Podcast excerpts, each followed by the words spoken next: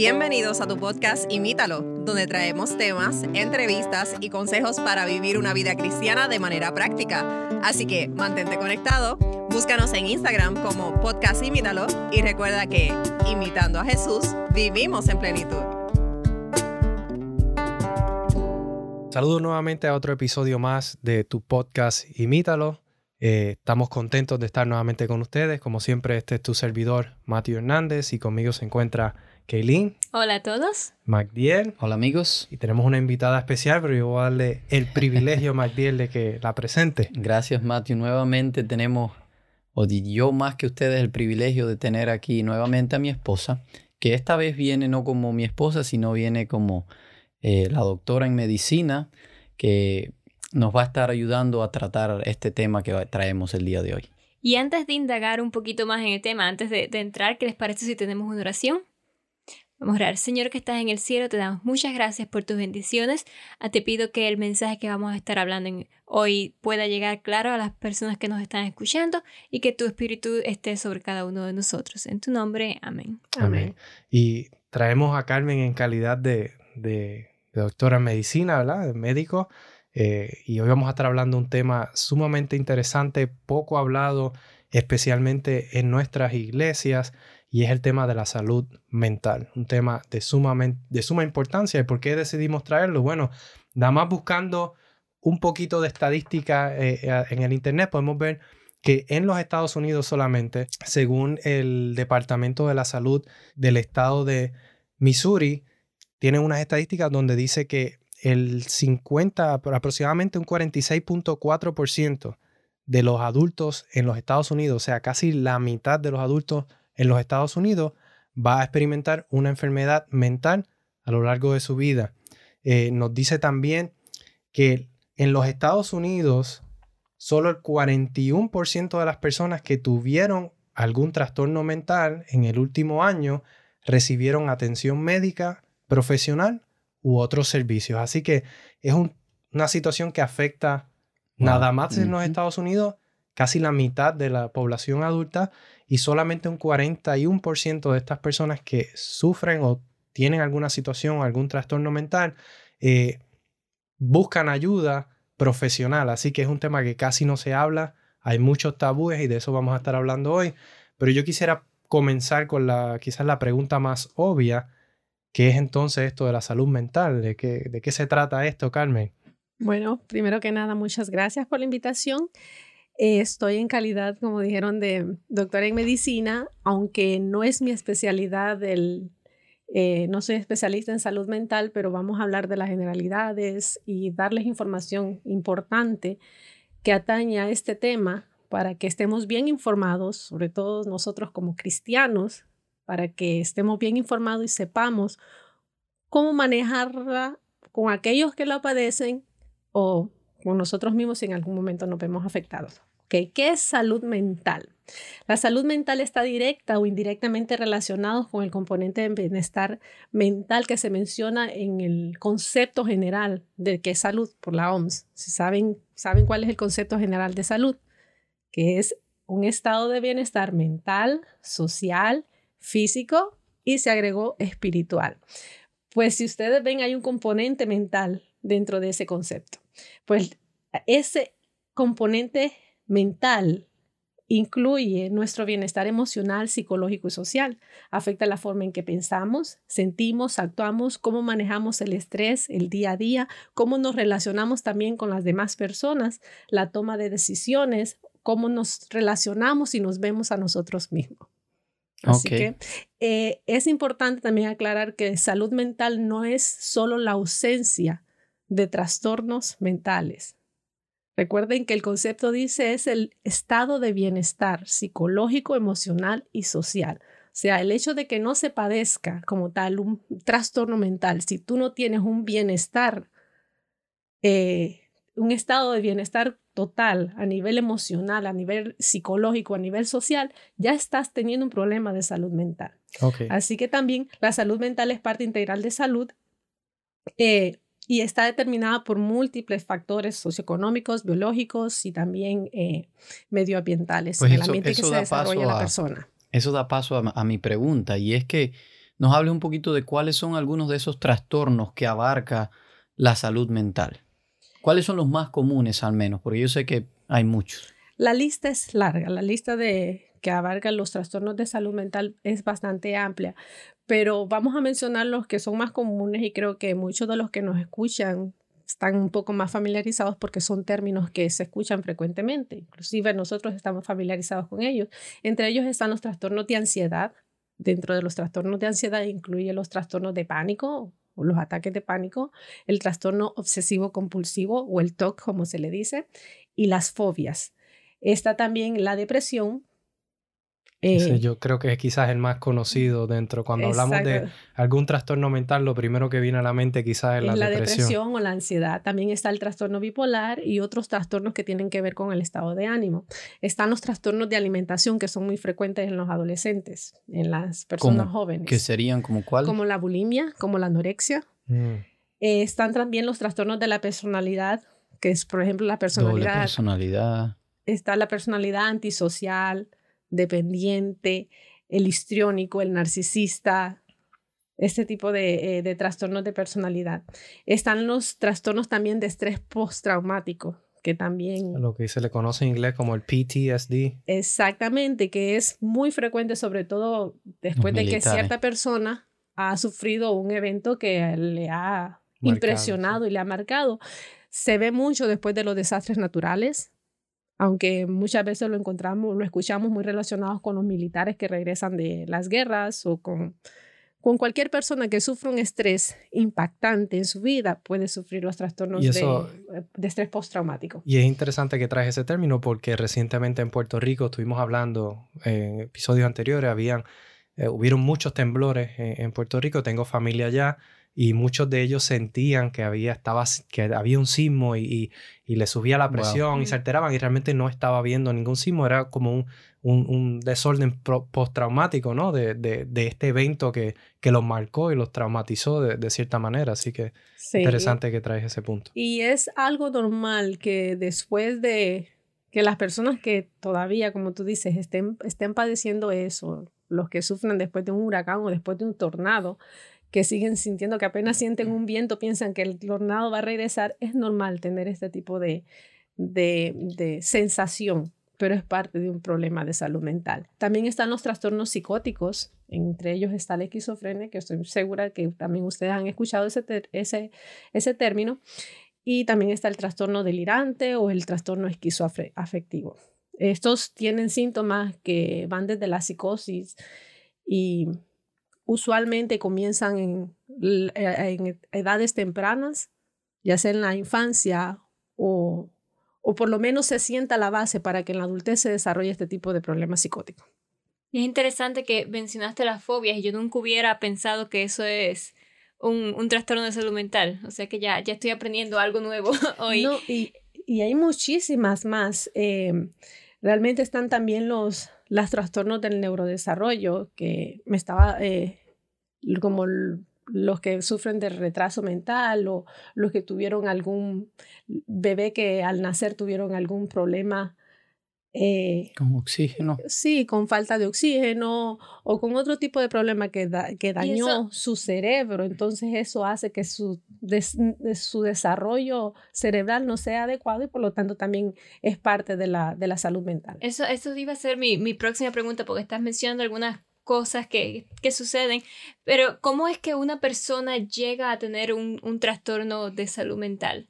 ¿Es algo que se nace, que se tiene luego en, en la vida? Mira, hay muchos factores que pueden intervenir para que una persona sufra un trastorno de salud mental. Es más común, quiero que tengamos claro nosotros y que tengan claro los que nos escuchan. Los trastornos de salud mental son súper comunes, así como lo estaba mencionando Mateo al inicio. Es muy común y así como es tan común, la gama de factores que puede participar en, en la causa también es súper amplia, súper amplia, pero yo le voy a mencionar algunos. Em, los factores que, que, intervienen pueden ser sociales, psicológicos y pueden ser biológicos.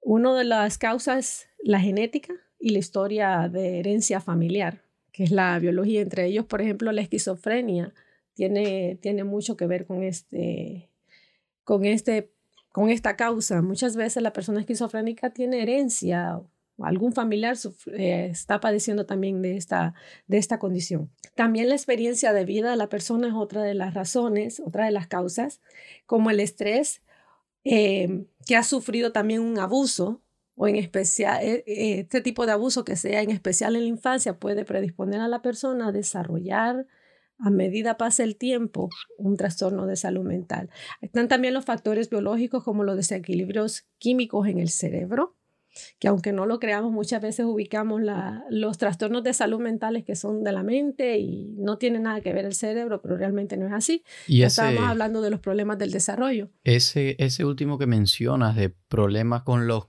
químicos del cerebro, ¿Tiene algo que ver quizás con lo que comemos o por qué habrían cambios químicos en el cerebro? Los cambios, Algunas razones. Los cambios, mira, los, los químicos en el cerebro funcionan como neurotransmisores. Y cualquier cosa, ya sea un daño orgánico directamente en el cerebro, puede afectar la producción de los neurotransmisores.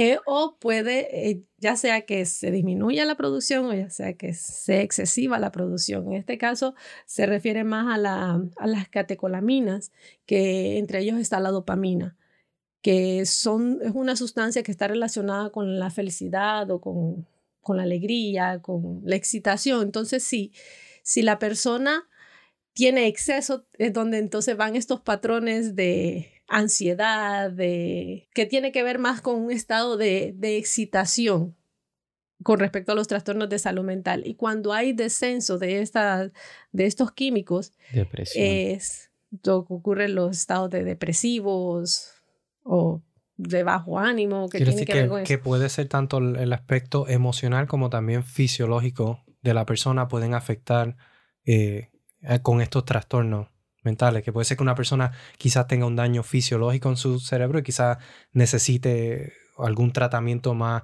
quizás algún medicamento o algún tipo de eh, cambio de estilo de vida o de alimentación. Quizás hayan personas que quizás sea más por algún trastorno emocional que, esté afectándolo. Claro, eh, con respecto a lo que me preguntabas de, de cómo estos químicos participar. Realmente cuando nosotros, no voy a ahondar mucho, pero voy a responder de forma general, cuando nosotros nos sometemos a una situación de estrés, eh, la muerte de un ser querido, eso ocurre un desbalance que es normal, ese desbalance en nuestro cerebro es normal que es para dar lugar a, nuestras, a nuestra reacción, cómo nosotros vamos a reaccionar a, este tipo de situación. Ahora, ese desbalance puede mantenerse o puede eh, regularse con el paso del tiempo en el periodo normal de tiempo que debe ocurrir el balance, o puede irse, puede mantenerse el desbalance por un periodo de tiempo más y entonces los niveles de, esos químicos tienden todavía a, descontrolarse aún más. Entonces tiene que ver más que todo con cómo nuestro cerebro reacciona ante las situaciones de estrés, desde cosas, desde estrés mínimo hasta el estar ante, en el medio de una guerra el presenciar asesinatos o el ser víctima de algo. Entonces tiene que ver cómo nuestro cerebro está preparado para reaccionar con respecto a esto. Pero voy a seguirles hablando un poquito más acerca de, de, los factores.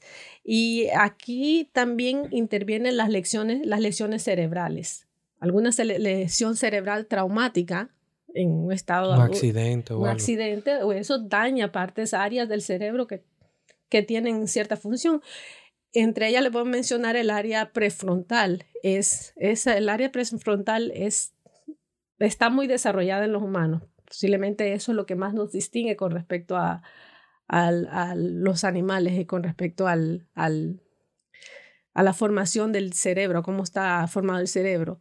Y eh, cuando se daña, esta es la que, la que permite el razonamiento, cuando se daña, obviamente, entonces puede, va a ocurrir cambios en la personalidad de la persona, eh, de la persona, valga la redundancia. Em, otros factores que pueden contribuir para que una persona sufra un trastorno de salud mental está la exposición, por ejemplo, de una madre a productos químicos durante el embarazo o a, ciertas drogas o a virus. Me es interesante que, que, mencionas eso porque precisamente antes de comenzar el, episodio estábamos hablando de quizás hay algunos países que tienden a tener más incidencias de, depresión o suicidio y quizás están relacionados al, hecho de que el ambiente allí, tanto el, el, el, ambiente, lo que se respira, lo que se come, la contaminación y demás, puede afectar directamente a las estas personas. enfermedades endémicas de esa zona, porque hay muchos que todavía em, sufren ciertas enfermedades que afectan a la madre embarazada o que afectan al infante y que hace diferentes cambios en, eh, en, el, en la estructura cerebral. Y eso, eso me, me causa curiosidad porque al comenzar el episodio mencionaba yo de las estadísticas en Estados Unidos, mencionaba simplemente dos estadísticas, pero pregunto yo, ¿qué alcance tiene esto a nivel mundial? Porque estamos hablando de que muchas de estas cosas que están mencionando son bastante comunes. So, quizás hay más de un lugar, no solamente acá en los Estados Unidos, quizás hay otros países eh, que también tienen quizás una incidencia más alta de estas condiciones. Así que a nivel mundial hay más o menos una, un, un, censo de, de, cómo está afectando esto de la salud mental. Claro que sí. Es más, según la OMS, los problemas de salud mental, y esto realmente me impactó bastante, según la OMS, los problemas de salud mental será la principal causa de discapacidad en el mundo en el año 2030, según los pronósticos que ellos están haciendo. Sí. estamos a 10 años prácticamente. Eh, pero entre algunos datos, otros datos estadísticos que tenemos aquí, eh, dice que uno de cada cuatro personas sufrirá un trastorno de salud mental a lo largo de su vida. Entre el 35 y el 50% de estas personas que sufren un trastorno de salud mental no reciben tratamiento o el que reciben no es el adecuado para, para, para ellos. También dice que el 12.5 los problemas de salud en general está representado por trastornos de salud mental y esos son cifras que sobrepasan el problema del cáncer y el problema de las enfermedades cardiovasculares. O sea que todavía es un problema bastante grande, aún más que todas aquellas enfermedades físicas a las cuales las personas le temen. Le temen y quizás tenemos curas o remedios, pero aún así sigue siendo una de las razones más, más altas o más grandes de, de salud. Exactamente. Eh, también se dice que 450 eh, millones de personas en todo el mundo están siendo afectados por un trastorno de salud mental, siendo la depresión el más común, que, como lo mencionamos, el que más escuchamos hablar. Eh, dice que la depresión está afectando a alrededor de 300 millones de personas. El 1% de estas personas que padecen de enfermedades de, de salud mental van a desarrollar eventualmente esquizofrenia. Y el 50% de los problemas de salud mental en los adultos comienza, y esto es un dato bastante importante, comienza antes de los 15 años. ¿Ok? Aunque se desencadene en la, en la etapa adulta, se diagnostica en la etapa adulta o explota en la etapa adulta, eh, el 50% de estos problemas usualmente comienza antes de los 15 años. El 75% antes, antes de los 18 y solo un 25% es que puede ser que surja en, la, adultez. Exactamente. También quiero mencionarles que con, en relación con la salud mental está el problema serio del suicidio. Según la OMS, el eh, cada 40 segundos una persona se suicida en el mundo. Eso es un número impresionante. Sí. Impresionante. Y yo creo que eso no, no da quizás validez o, resalta la importancia de por qué queríamos traer este tema eh, para este episodio, porque realmente e, es, es importante que lo hablemos como cristianos, porque a veces quizás en nuestras iglesias mencionábamos no se habla, se descuida este tema, no se toma en importancia, pero es una realidad que todos estamos viviendo y que es importante que, que aprendamos y sepamos más de él. Y que también recordemos de que es importante decir que eh, los trastornos de salud mental, los trastornos mentales no son causados por falta de carácter, que algunas veces se maneja de esa forma, que esa persona es débil, es que esa persona no tiene carácter, eh, por eso está afectada. No, no es por falta de carácter y no tiene nada que ver con el ser débil o con el ser flojo, con el ser eh, no capaz de, de, hacer algo, de salir adelante. Afecta a personas totalmente capacitadas, personas profesionales, no tiene Afecta cara. a todo el mundo. los trastornos de salud mental no tienen cara. Afecta a, personas de diferentes edades, incluso los niños, que a veces nos parece bastante sorprendente pensar que los niños pueden sufrir. Eso casi que ya contesta la pregunta que yo iba a hacer. Ah, sin embargo, es esto me impresiona de las estadísticas que mencionabas, que es un problema real e incluso puede ser más grande.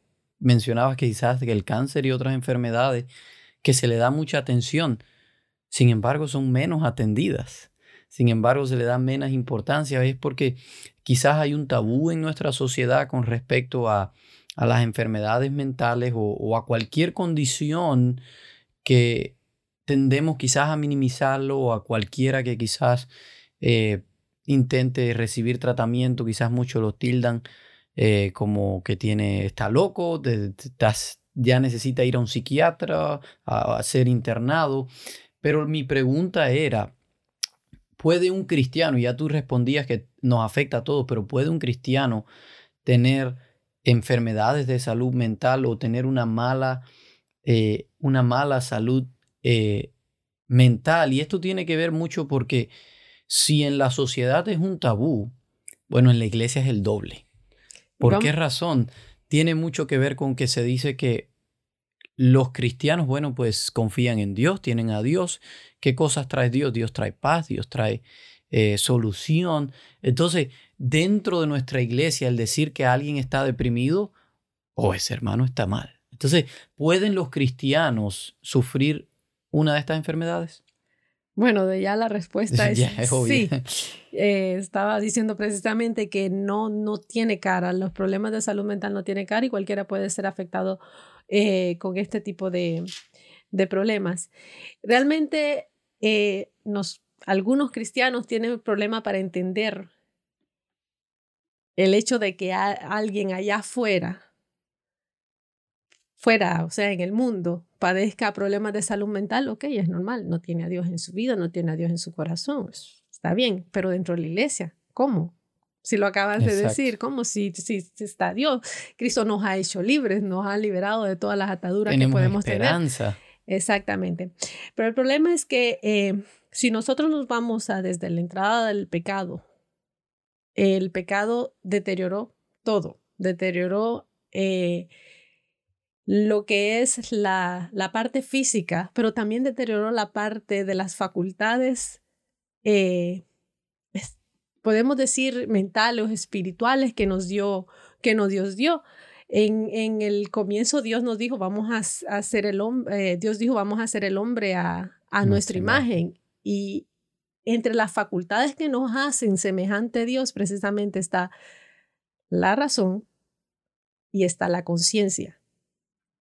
Esas son de las más altas eh, facultades de nuestra mente que nos hace semejante a Dios. La, la razón y la conciencia son las que nos ayudan a emitir un juicio, eh, a, a, ver qué es lo que está bien, qué es lo que está mal. La psicología que no, vamos a decir, que no cree en Dios, también tiene estos mismos conceptos de la razón y, y la conciencia. Sí lo tienen. Ellos lo ven como las facultades, se ve como las facultades más elevadas posiblemente no lo atañe a que sea a imagen de Dios. Porque es a imagen de Dios. Exacto. Eh, ¿Verdad? Pero eh, con respecto a los cristianos, desde que nosotros tendemos a separar de que el pecado vino, dañó el cuerpo, dañó todo, y pensamos que eso solo dañó la parte física. Que solo pensar que un, que un cristiano tiene diabetes, ok, seguimos en este mundo, este mundo está ya contaminado con el pecado, eh, ¿qué vamos a hacer? Tiene que sufrir las consecuencias del pecado, tiene diabetes o tiene asma. Pensamos que eh, eso es normal para nosotros escucharlo, pero cuando pensamos que algo deteriora la mente, es un poco más, se, se nos hace más difícil, se les hace más difícil al cristiano pensar porque ya se supone que al entrar en una relación con Dios, la espiritualidad es restaurada estas facultades heredadas por Dios o dadas a, nosotros eh, por imagen de Dios, pensamos que también son restauradas, restauradas. Sin embargo, también sufrieron las consecuencias del pecado y siguen sufriendo las consecuencias del pecado. Entonces, sí, un cristiano puede tener una enfermedad de trastorno o un trastorno de salud mental. Y no significa que el cristiano no esté Confiando en Dios. de Dios, que no tengo una buena relación con Dios. Además, que tenemos que recordar que la salud mental, dentro de salud mental no podemos separar el cerebro como un órgano con, de la mente.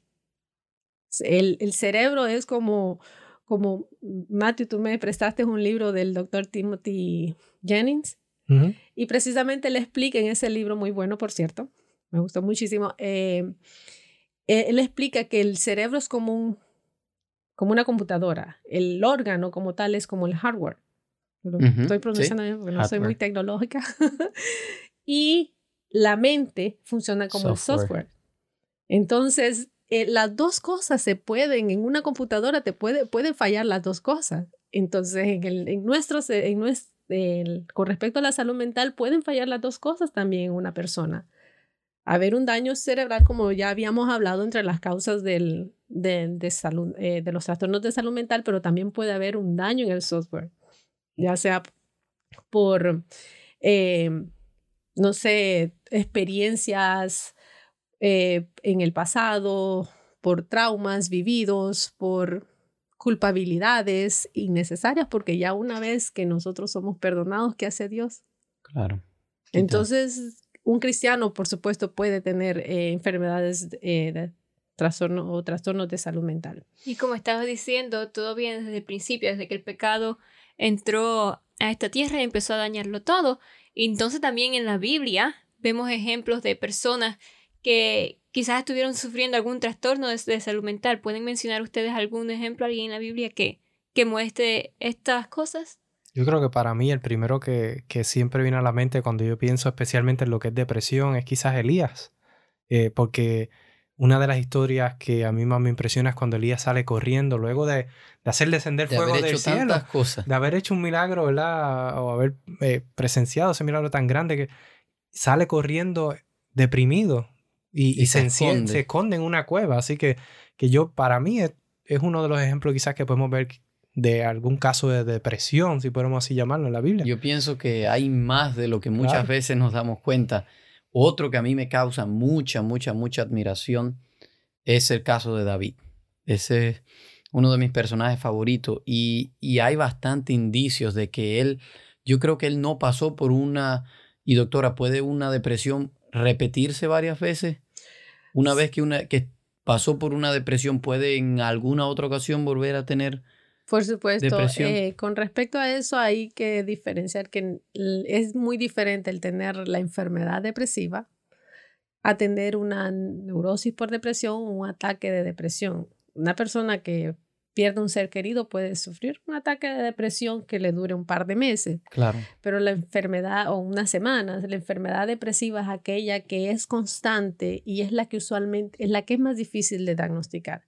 Porque la persona tiende a hacerla parte de su vida, a seguir realizando sus actividades, sin embargo va a deteriorar. Se, sí, tiende a verse normal, te sonríe. Ni se da cuenta. Eh, no te das cuenta que la está padeciendo. Aquella que tú, que se encierra en su cuarto y llora por dos semanas, tú sabes que está deprimido porque murió su papá, porque murió su mamá, perdió su trabajo, no sé. Eh, pero aquella que, que llora mientras se baña o que, que mantiene esa tristeza constante, e, e, es, más difícil de, diagnosticar y esa persona incluso es más difícil que busque ayuda. Entonces, sí, sí puede sufrirse diferentes episodios de depresión, incluso la enfermedad depresiva. Puede ser que una persona tenga la enfermedad depresiva. No sabemos cómo fue en el caso de David, si sufrió solo episodios o si tenía una enfermedad depresiva que lo que hacía sus, o sea, se mostraba de vez en cuando y repercutía en yo, su yo pienso que David tuvo varios episodios. En varios salmos, si analizamos los salmos, en varios salmos, él habla precisamente de cómo se sintió él en distintas etapas de su vida por las distintas cosas que, que pasó. Y si pueden leer eh, Salmos 38, 4, vamos a ver, y el 6, lo que nos dice de cómo estaba David. Dice aquí Salmos 38, 4, porque mis iniquidades han sobrepasado mi cabeza, como pesada carga pesan mucho para mí a mí me, encanta mucho la versión, de, la nueva traducción viviente. Quizás lo trae un lenguaje un poco más actual. Eh, y quizás, más fácil de entender. Ajá, y, la palabra que utiliza dice, mi culpa me abruma. Y a veces eh, es una de Esa es una depresión. Una de las razones, ¿verdad? Exacto, uno de los sentimientos que, tenemos cuando estamos pasando por una depresión. Y dice, es una carga demasiado pesada para soportar. Así que vemos que de cierta forma David estaba sintiéndose como que abrumado, no podía más con eso. Y el versículo 6 eh, me llama la atención porque dice, me retuerzo atormentado por el dolor. Todo el día estoy lleno de profunda tristeza. Wow. Y el 7 termina diciendo, una fiebre galopante me quema por dentro y mi salud está arruinada. Así que él mismo reconoce y se da cuenta, emocionalmente no estaba bien, su salud estaba arruinada, se sentía abrumado por, por todo lo que estaba Y ya que estamos viendo el caso de David, quizás pudiéramos comenzar a... Porque hemos visto muchas cosas que quizás parecen desoladoras, ¿verdad? Y cosas malas. Sin embargo, el mismo David como que encuentra la solución en, Salmos 42, un, par de capítulos más adelante. Eh, si lo puedes leer en esa versión, Matthew, eh, el 42.11 me encanta como dice David, él como que se da cuenta de su situación, o ya se dio cuenta en, los capítulos anteriores, pero ahora se da cuenta de su solución quizás. Dice, interesante, dice, ¿por qué estoy desanimado? Él se hace la pregunta. Y se hace otra pregunta, ¿por qué está mi corazón, por qué está tan triste mi corazón? Dice, exclamando, pondré mi esperanza en Dios, nuevamente lo alabaré, mi Salvador y mi Dios. Amén. Amén. Y, y, sí, hay muchos personajes que pasaron, yo creo, por, por depresiones. Pudiéramos mencionar, Jonás también estuvo deprimido, Jeremías estuvo Juan deprimido, el Bautista. Juan, Salomón. Tanto, tantos personajes que, y, pasaron por eso. Nabucodonosor se volvió loco. Nabucodonosor se llevó a un extremo. Saúl también tuvo una enfermedad mental que quizás fue todavía más lejos que quizás una depresión. Quizás mucho más una bipolaridad podemos ver porque él estaba de buenas con David, de momento le tiraba una lanza, y lo quería matar, así que, que realmente vemos que hay muchos ejemplos de trastorno. Y en el caso de David, él dice, pondré mi esperanza en Dios y él, y él quizás resuelve o, su tratamiento fue poner su esperanza en Dios y, y, y eso para David eh, funcionó, pero Quizás haya personas que necesiten un poco más eh, o quizás una ayuda profesional en términos de poder identificar y demás. Y ahí viene mi pregunta eh, para ti, Carmen. ¿Hay algún eh, tratamiento disponible o qué tratamientos hay disponibles para estos diferentes tipos de, trastornos mentales? O, qué recursos provee Dios para, para uno curarse o, para tratar esto? También. Estas cosas. Ok, vamos a hablar de forma general ahorita acerca de los tratamientos que hay disponibles para, mm, para este tipo de trastornos. En primer lugar, vamos a mencionar acerca del tratamiento preventivo, porque qué mejor que prevenir las cosas, de verdad. Y para prevenir los trastornos de salud mental, ¿desde cuándo ustedes creen que comienza? Desde los niños chiquitos, los padres. Y eso realmente eh, eh, nos da a nosotros los padres una gran responsabilidad porque nosotros tenemos que crear un ambiente seguro para nuestros hijos que puedan desarrollar valores, que puedan desarrollar principios, que puedan aprender eh, el autorregulamiento, el autocontrol, además también que sean capaces de, de niños seguros. Exactamente, de sentirse seguros, que se amen, que tengan una buena estima, que que sepan relacionarse también con los demás y esa es la responsabilidad de nosotros los padres, eh, eh, como inculcar eso en, en, los niños. Además también se habla de algo que, de un término que es la resiliencia y esa es la capacidad que no todo el mundo la tiene o no todo el mundo sabe hacer uso de esta capacidad y es el, el hecho de poder enfrentar las situaciones negativas, adversas, con respecto a la parte emocional, la parte psicológica y poder sobrepasarla. Personas que tienen la, eh, que son que tienen la capacidad de resiliencia bastante elevada y, y pueden sobreponerse a, a, cualquier cosa. Hay personas que no la tienen, personas que, que, les es difícil sobreponerse a las situaciones. Y yo creo que esto es algo que sí puede ser inculcado desde, desde la niñez, desde la niñez. Eh, también eh, ya hablamos del seno familiar.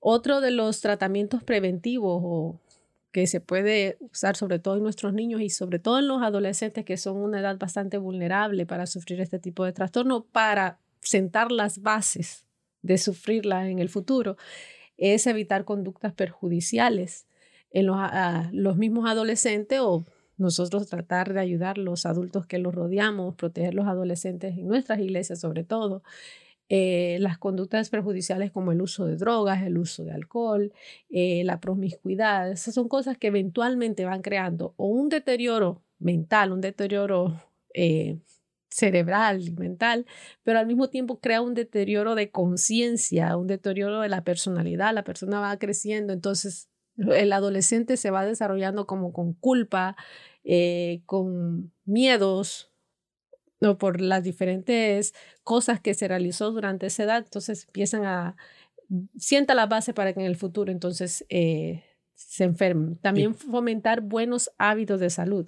Es Iba a preguntar si, si la, la, alimentación tendrá algo que ver con, con, esto también. Tiene mucho que ver, tiene mucho que ver. Sentar eh, buenos hábitos de salud como una alimentación saludable. Es más, se habla ah, de muchos alimentos que tienden a, a mejorar eh, los, químicos en el cerebro, a, estabilizarlos. Eh, también eh, de alimentos que tienden a subir el ánimo. Por eso los médicos a veces prohíben comer ciertas cosas en ciertas situaciones. En ciertas situaciones o se les recomienda comer otro tipo de alimentos un poco más saludables. el, ejercicio físico es importante también para la prevención de, de, estos trastornos. Practicar la meditación, entre ellos está la oración y el estudio de la Biblia. Es una práctica bastante adecuada para prevenir una situación de trastorno de salud mental, pero además para tratar en sí mismo el, el, trastorno. Los tratamientos, eh, quiero decirles que, en la cuestión del tratamiento, en la cuestión de los estudios con respecto al diagnóstico, del tratamiento de este tipo de trastorno, todavía está bastante, ¿cómo decirlo? No se ha avanzado mucho quizás. Los avances son bastante, bastante lentos, sí. Cada avance es bastante importante porque ayuda mucho, pero son lentos. Se dice que, que la, la salud mental y el tratamiento de salud mental se encuentra ahora como se encontraba los tratamientos a nivel cardiovascular hace 100 años. Wow. interesante porque hablábamos ahorita que es una condición que se, que se ve más que el cáncer, quizás es más, eh, causa más muertes definitivamente que el, tan popular ahora coronavirus, que ya tenemos quizás vacunas y tenemos quizás remedios y cosas, y más sin embargo no se le está dando quizás tanta visibilidad o tanta importancia a, la parte médica de, la salud mental. Exacto, y es más, la prevención es bastante, es súper importante, es súper importante porque inclusive los problemas de salud mental repercuten en nuestra salud física. Y eventualmente una persona que está sometida a un trastorno, digamos, de depresión, eventualmente puede desarrollar alguna cardiopatía o algún problema cardiovascular, algún problema de hipertensión o otro, otro tipo de, enfermedades que tienden eh, a afectar físicamente. Eh, con respecto al tratamiento ya como tal de la enfermedad, es en primer lugar, una vez que te sientas o conozcas a alguien que está sufriendo algún tipo de trastorno, es no autodiagnosticarse. Eso es importante, porque entonces nosotros empezamos, ah, eso yo creo que es lo que tiene fulanito, y entonces debe tomar tal medicamento o debe ya ir a un psicólogo. No, no es autodiagnosticarse, es buscar ayuda. Profesional. Ayuda profesional, por supuesto, que te va a dar un diagnóstico certero. Tal vez tú piensas que tienes algo y tal vez el problema no sea tan grande, sea tratable con, con algunas terapias, que es uno de, los, de las líneas de tratamiento en los trastornos de salud mental. Y cuando tú dices buscar ayuda, ¿te refieres a ir a tu doctor principal o ir a un terapista directamente? ¿Cómo sabes qué tipo de ayuda buscar? Realmente quien debe manejar este tipo de, de problemas y de trastornos debe ser un especialista en salud mental. El especialista en salud mental es el que tiene Pero la base, es el que tiene el estudio. un doctor primario es el que te puede remitir entonces a un especialista de... Claro, pero eso ya son como burocracias de cómo funciona tu seguro, cómo funciona, ¿verdad? Eso es parte de la burocracia. Sí, porque mi pregunta es quizás yo no sé qué es, qué, qué es un problema de salud mental, solamente estoy sintiéndome algo. Casi siempre eh, quien te dice que lo estás teniendo es una consulta normal de que tú vas a tu doctor primario porque estás teniendo ciertos síntomas, palpitaciones, te levantas muy asustado en la mañana, te sientes triste, te da deseos, tú no sabes qué es lo que está pasando, ¿qué haces? Vas a tu doctor. Y tu doctor eh, te puede prescribir algunos medicamentos empíricamente para minimizar el efecto de tus síntomas. Por ejemplo, hay ansiolíticos que ayudan a controlar la ansiedad o hay antidepresivos. Pero antes de comenzar a tomar algún medicamento, sí es recomendable que vean a un especialista de salud mental. Súper recomendable. no porque los medicamentos estén mal, pero es necesario que el, que el, tratamiento sea completo y al ser completo puede ser que tu problema sea nada más manejar un poco, nada más eh, que el, el, especialista de salud mental te dé eh, las herramientas que tú necesitas para, para salir sin necesidad del, del, del, medicamento. Y que muchas veces los medicamentos atienden la, el, síntoma, pero no, no, no, la causa del problema. Entonces, eh, por eso es importante, como tú dices, Carmen, ver un, un especialista. especialista. Y además que cuando es necesario tomar medicamento, hay que hacerlo. Claro, me imagino que en la parte química que mencionabas en el cerebro, los medicamentos es lo que debe de ayudar a estabilizar eso. Hay incluso hay trastornos de salud mental que no se pueden resolver si no es con medicamentos. Por ejemplo, la esquizofrenia. Por ejemplo, los trastornos bipolares. Son, son trastornos que para encontrar un bienestar aún con la enfermedad, tienes que, se necesita el medicamento. Ahí no se puede obviar, no, no hay terapia que ah, debe ir de la mano de terapias de ayuda social, de apoyo, a grupos de apoyo, pero necesita el tratamiento medicamentoso. Hay depresiones que pueden ser tratadas con, con algún, eh, con medicamentos que tienden a regular estos químicos en el cerebro. Claro, entonces eh, mi siguiente pregunta tiene que ver con la que ya hice, si los cristianos también, ya nos dijiste que los cristianos también pasaban por esto. Ahora, ¿hay un, tratamiento diferente para los cristianos? ¿Deben los cristianos buscar un tratamiento diferente? Eh, ¿O deberían de los cristianos ir a los psicólogos? ¿O está eso es algo quizás que está mal? ¿Qué crees? Claro que no, no es ni siquiera pecado em, buscar ayuda si estás padeciendo algún problema de este tipo. Es más, yo creo que es pecado no buscar ayuda a algo que te afecte precisamente el templo del Espíritu Santo, que, que tú tengas la necesidad de un tratamiento y no busques la solución. E, e, e, eso daña y deteriora, va deteriorando eventualmente tu, tu mente y va a afectar eventualmente también tu, tu relación con Dios. Es necesario que los cristianos sí busquen ayuda. Eh, no, y, quiero que esto lo, lo, entiendan y lo entendamos bien nosotros también, no es signo de mala espiritualidad el que tú busques ayuda porque estás sufriendo algún trastorno de salud mental. Y yo quería mencionar a veces, como cristiano en la iglesia se menciona, tu psicólogo eh, eh, debe ser Dios y a él es donde debes de ir a buscar ayuda. Y sí, totalmente de acuerdo. más. Totalmente de acuerdo con todo eso, pero también Dios ha dado sabiduría al ser humano para estudiar ciertos, ciertos campos y, y, es uno de, de los campos que, que hay personas muy preparadas. Y yo pienso si, si la preocupación es que te vayan a recomendar algo que vaya en contra de, de, de tus principios, pues mira, hay muchísimos psicólogos, psiquiatras y demás profesionales de la salud cristianos que te pueden ayudar a complementar no solamente la parte médica, sino también la parte espiritual, que para nosotros los cristianos es sumamente importante. Sí, yo quería decir que también ese es parte del trabajo que hacen los pastores.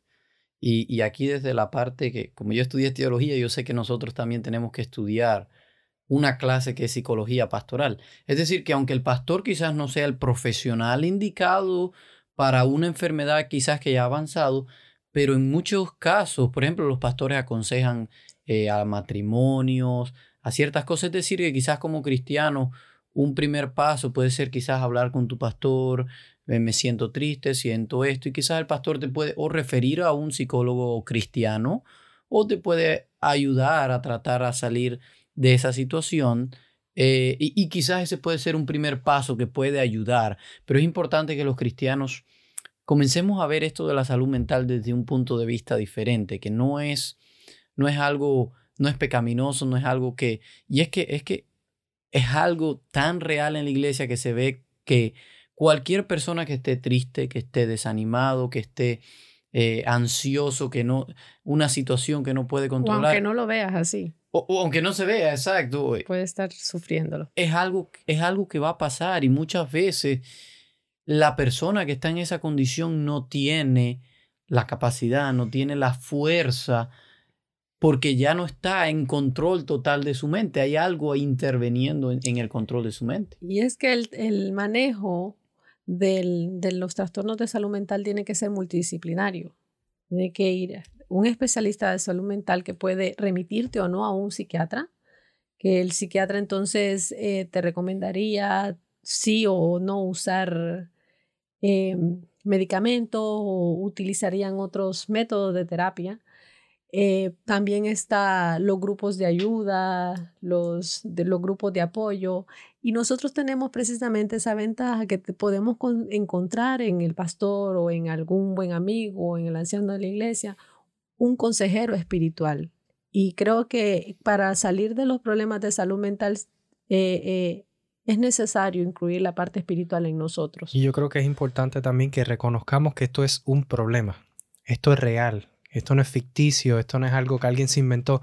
Esto es un problema real. Y cuando nosotros lo pensamos desde esta perspectiva de que es algo que está afectando el 50% casi de la población, entonces estamos hablando que quizás mi hijo puede estar sufriendo alguna depresión, mi, mi, hija, y a veces tenemos como padres, pensamos, no, mi, mi hijo no está pasando por eso pero no nos damos cuenta que los retos, las dificultades, las amistades, la presión social que ellos están teniendo es muy diferente a la que nosotros estamos teniendo. Debiéramos abrir nuestros ojos también y darnos cuenta y quizás en ver ciertos síntomas, se está levantando tarde, sin ánimos de ir a ningún lado, no quiere compartir, socializar. Son, están siendo bastante afectados por este tipo de trastorno. Es más, se dice que, que es el suicidio no, eh, es la segunda causa de muerte entre jóvenes de 15 a 29 años.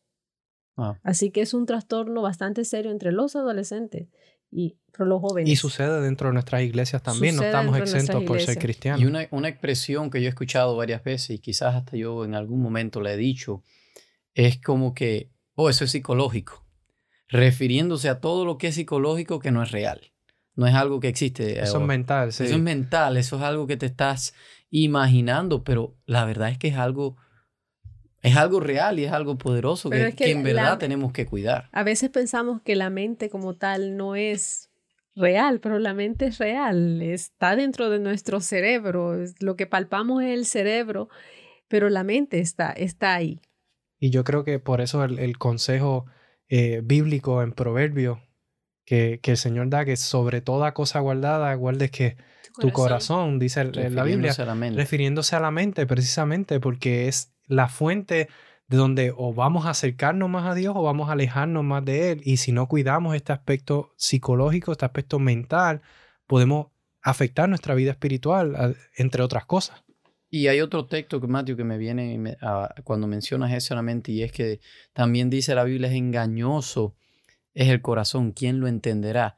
nuevamente refiriéndose a la mente, nuestra mente nos puede, amigos, muchas veces jugar una mala pasada. Y, y es hora que dejemos de, abramos nuestros ojos para ver a personas que pueden estar en necesidad en nuestra iglesia y, y decidamos ayudarlo y no lo veamos como que es algo malo porque es algo que en verdad nos afecta a todos, todos quizás en algún momento podemos sentirnos tristes. No quiere decir que sea porque tengo una mala espiritualidad o porque no estoy confiando en que Dios me puede dar la solución o que, o que una situación que se me va de las manos me hace sentir ansioso. Es normal sentir esas cosas. Ahora, el no tratar de buscar la solución a esas cosas es lo que se puede convertir entonces en un problema serio, se puede convertir en una enfermedad mayor y, y eso entonces sí va a hacer que nos lleve alejarnos de nuestra relación con Dios. Quizá el hecho de tener una enfermedad mental no quiere decir que estamos lejos de Dios o que, o que no confiamos en Dios, pero el no atenderlo sí va a llevar a una ruptura de la relación con Dios. Y sí, en Dios está la solución a nuestro problema, en Dios está la solución a tu problema mental. Sin embargo, hay momentos en que necesitamos a little push, que un poquito más de ayuda, cuenta de eso. que alguien nos guíe eh, y sobre todo, yo sé que la psicología eh, hoy en día tiene quizás muchas cosas que para los cristianos no estamos de acuerdo, no la vemos como lo mejor. Sin embargo, eh, es algo real y, ellos están ahí para ayudarnos y, podemos usar las cosas que sí van a beneficiarnos y sí van a ayudar a salirnos. Y algo muy importante como último consejo, quizás pudiéramos decir, cuidemos de qué alimentamos nuestra mente. Muchos de estos problemas, muchos de estas eh, depresiones, ansiedades que estamos sufriendo son por las cosas de lo que nos alimentamos y no estamos hablando de la comida, sino estamos hablando de lo que vemos, lo que escuchamos, con quién nos relacionamos y estas son cosas que muchas veces decimos, oh, eso es normal, todo el mundo lo hace, pero todo lo que vemos, escuchamos, afecta nuestra mente de forma positiva o de forma negativa. Así que amigos, que mantengan esto en su mente y mantengan que dice el Salmo que sobre toda cosa guardemos nuestro corazón. Amén, amén. Que quisiera entonces que culmináramos con una oración para que el Señor nos ayude a poner estos consejos en práctica. Oramos. Padre Señor, te damos gracias porque tú has dejado consejos en tu palabra para que vivamos vidas plenas en Cristo Jesús, Señor, y podamos vivir felices con nuestro prójimo y con nosotros mismos también, Señor. Ayúdanos, Padre, a reconocer quizás estas condiciones que podamos estar eh, sufriendo, quizás nosotros o algún ser querido, allegado o amigo. Y ayúdanos, Padre, a buscar sobre todo tu ayuda, pero también a reconocer si hay necesidad de buscar ayuda eh, de algún profesional de la salud que nos, que nos muestre quizás algún, algún remedio para poder acercarnos más a ti, reconocer y darnos cuenta eh, de la situación en la que estamos, Señor.